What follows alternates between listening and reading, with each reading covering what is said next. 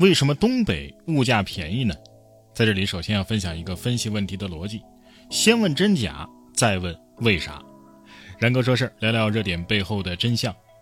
作为一个在湖北长大、北京工作、四川安家的九零后东北人，然哥对于各个时期、各个地方的物价都有着切实的体验与感受。全国来看，南方物价普遍比北方高，这是很多人最直接的印象。那具体到东北地区，是否真的比全国大多数地方的物价要更低呢？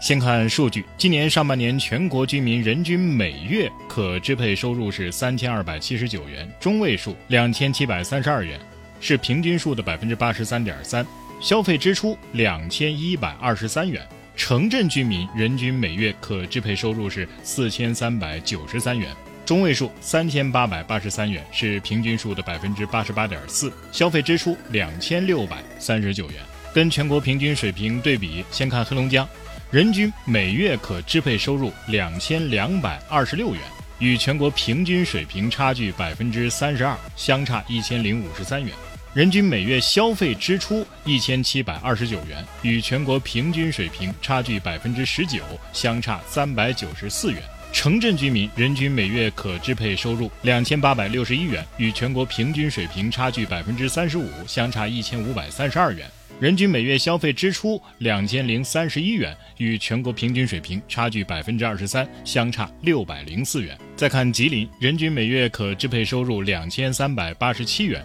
与全国平均水平差距百分之二十七，相差八百九十二元。人均每月消费支出一千六百七十七元，与全国平均水平差距百分之二十一，相差四百四十六元。城镇居民人均每月可支配收入三千零二十三元。与全国平均水平相差百分之三十一，达到一千三百七十元。人均每月消费支出两千零八十一元，与全国平均水平差距百分之二十一，相差五百五十四元。最后来看辽宁，人均每月可支配收入三千二百二十九元，与全国平均水平差距只有百分之二，只相差五十块。人均每月消费支出一千九百七十元。与全国平均水平差距百分之七，相差一百五十三块。城镇居民人均每月可支配收入三千八百二十五元，与全国平均水平差距百分之十三，相差五百六十八元。人均每月消费支出为两千三百二十二元，高出全国平均水平百分之十三，高出了二百九十一块。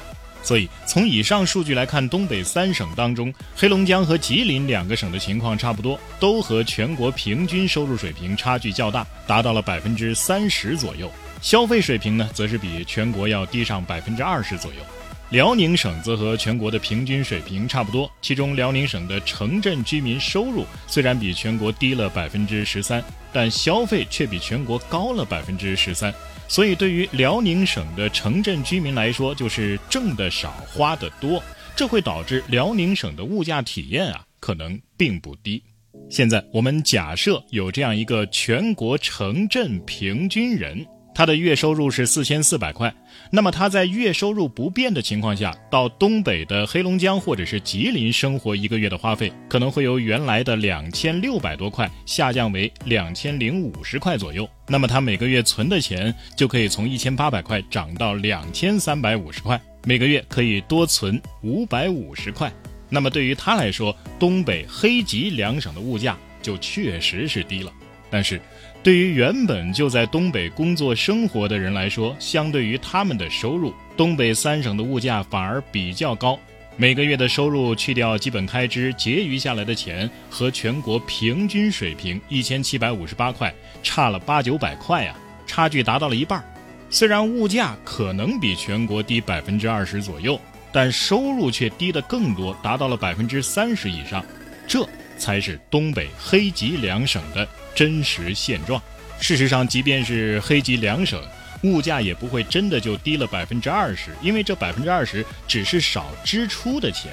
它可以一定程度上反映物价，但却不直接等于物价水平。在全国平均的消费比重当中，食品烟酒所占的比重是最大的，达到了百分之三十点七。而在居民消费价格指数，也就是 CPI 的统计当中啊，猪肉所占的权重是最高的，可以达到百分之四点六二，基本相当于衣着啊或者是其他用品及服务整个分项的权重了。所以猪肉的价格往往最能够反映一个地方的真实物价水平。我们就以最新的数据来看，截至到十月十七号，最近一周全国猪肉平均批发价是十一块七毛六一斤，黑龙江是十一块一斤，吉林省是十块五毛七一斤，辽宁省是十一块一毛八一斤，分别比全国价格低了百分之六点五、百分之十点一和百分之四点九。综上所述啊，相对于全国来说，东北地区的物价确实要低一些。